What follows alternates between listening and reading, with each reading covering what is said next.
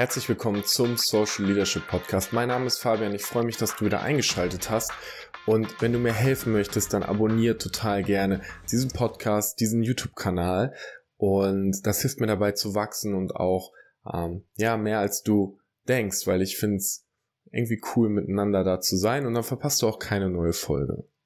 Heute möchte ich mit dir über unerwartete Sehnsüchte sprechen und das ist auch ein tatsächlich konkretes Coaching-Beispiel.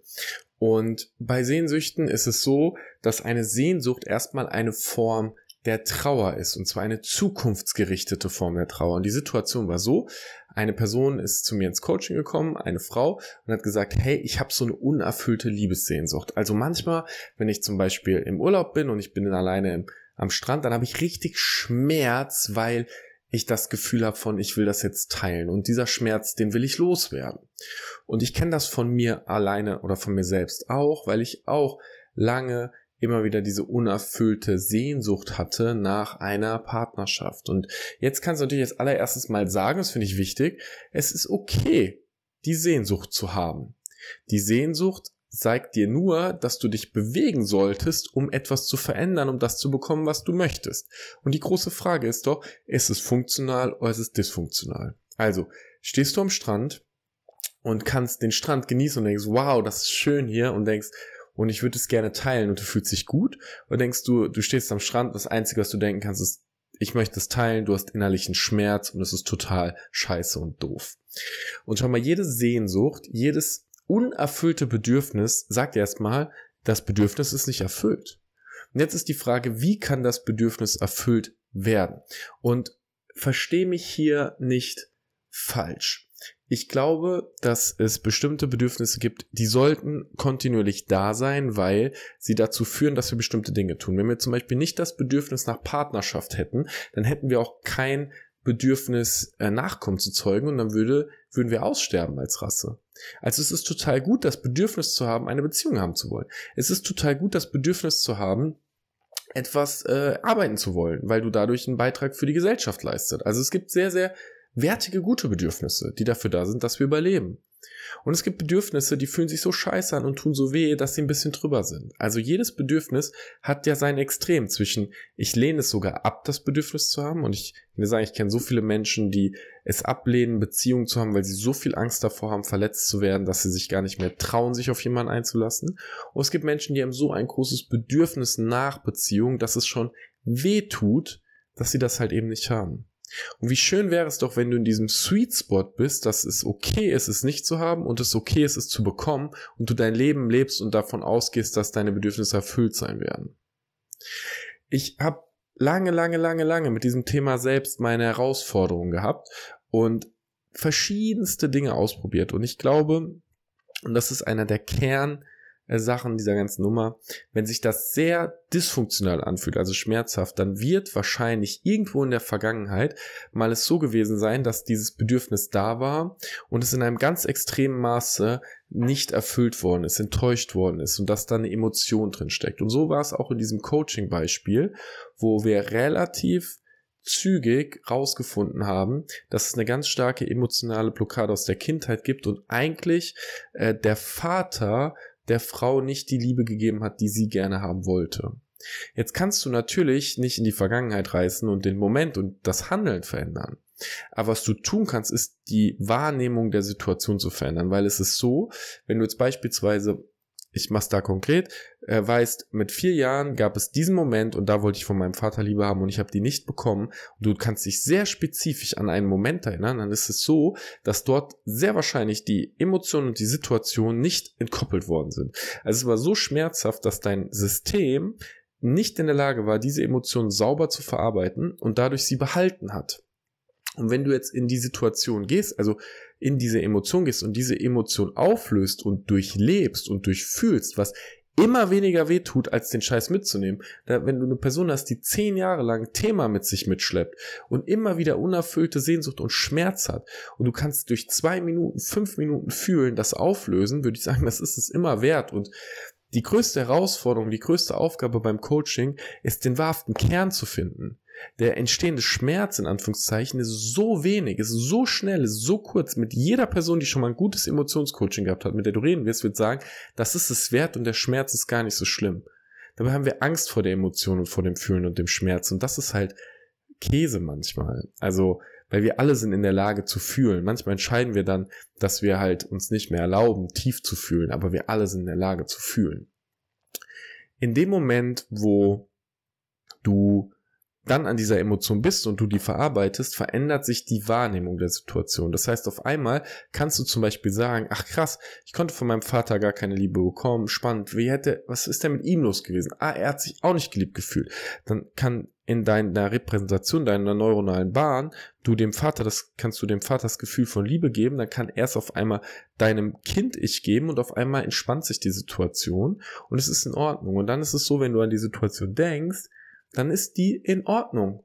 Dann hast du keinen Schmerz mehr, dann bist du okay. Und auf einmal ist bei der äh, Klientin die Liebessehnsucht verschwunden. Weil die Emotion der Vergangenheit durchgearbeitet worden ist, weil die Sehnsucht eine Repräsentation der Vergangenheit war. Und das ist ganz oft so bei unerfüllten Bedürfnissen. Und es ist das gleiche mit, wenn du das Bedürfnis hast, unglaublich erfolgreich sein zu wollen, unglaublich ähm, machtvoll sein zu wollen, wenn du unbedingt ein Auto haben willst, wenn du unbedingt den Urlaub brauchst, wenn du extremes Fernweh hast und das Gefühl hast von, ich muss hier raus. Und ich finde es immer wichtig zu prüfen zwischen, wenn ich jetzt einfach an dem Ort wäre, wo ich wäre, wenn du, könntest du die nächsten acht Stunden einfach in Stille auf deinem Bett sitzen und mit dir klarkommen. Und wenn die Antwort nein ist, nach einer halben Stunde würde ich ausrasten, würde ich sagen, okay, hey yeah, hell yeah, das ist vielleicht nicht funktional. Macht es Spaß, acht Stunden auf dem Stein zu sitzen? Weiß ich nicht. Überlebst du's? Auf jeden Fall. Ist es nur ein Mindgame? Auf jeden Fall. Egal welches unerfüllte Bedürfnis du hast, wenn das Bedürfnis, guck mal, wir denken ja ganz oft, wenn ich das Bedürfnis loslasse, dann verliere ich den Drive, etwas zu tun, dann verliere ich den Drive zu handeln. Das Spannende ist, es ist ganz anders seitdem ich mit meinen Bedürfnissen mehr in Balance bin, eröffnen sich neue Türen. Ich lerne neue Menschen kennen. Ich bin viel entspannter. Deine Frequenz verändert sich. Und Frequenzen sind mittlerweile wissenschaftlich bewiesen klar. Wenn du eine Gitarrenseite anschwingst, dann fängt die, die daneben ist, an mitzuschwingen.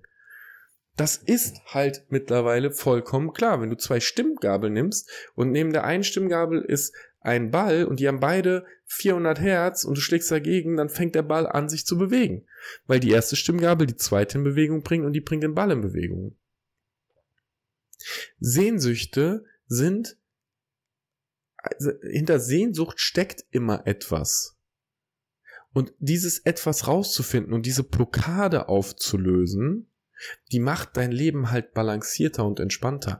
Aber nur wenn die Sehnsucht sich für dich dysfunktional anfühlt.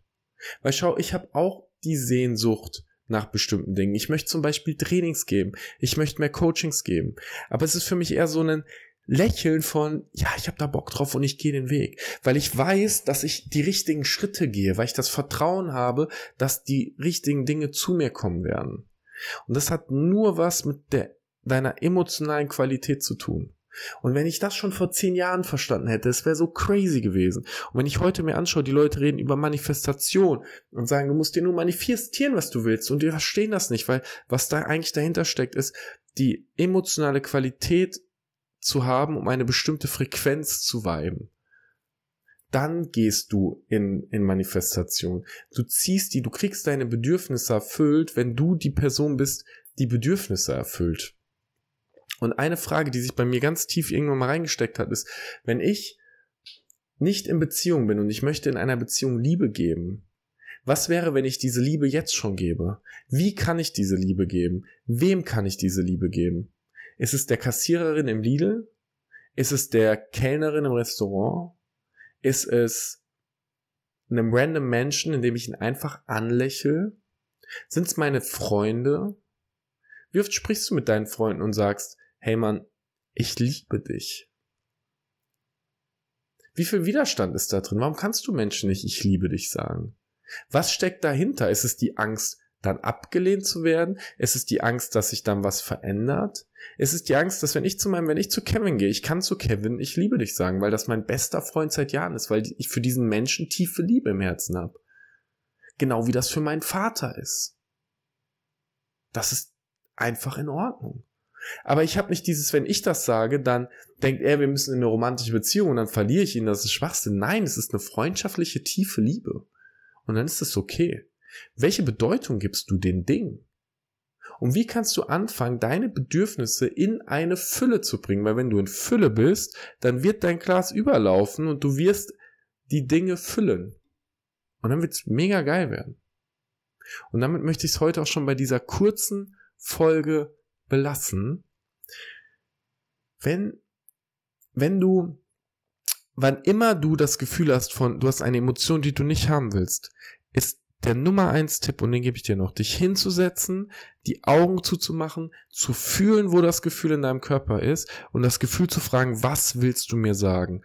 Und dann mal zuzuhören und mal durchzuatmen und dir mal einfach den Raum zu nehmen, dir zuzuhören rauszufinden, was passiert gerade bei dir, was passiert mit deinen Emotionen, weil jede Emotion möchte dir etwas sagen. Sie ist dafür da und hat einen Zweck und desto mehr wir sie ablehnen, desto stärker kommen sie wieder. Deswegen hinhören, hinschauen, verstehen. Und wenn du manchmal dich alleine dazu in der Lage fühlst, schreib mir gerne und ich helfe dir dabei. So, und damit wünsche ich dir, egal wo du bist, einen mega geilen Tag. Danke, dass du wieder zugehört hast und wir sehen uns schon sehr bald zur nächsten Folge wieder.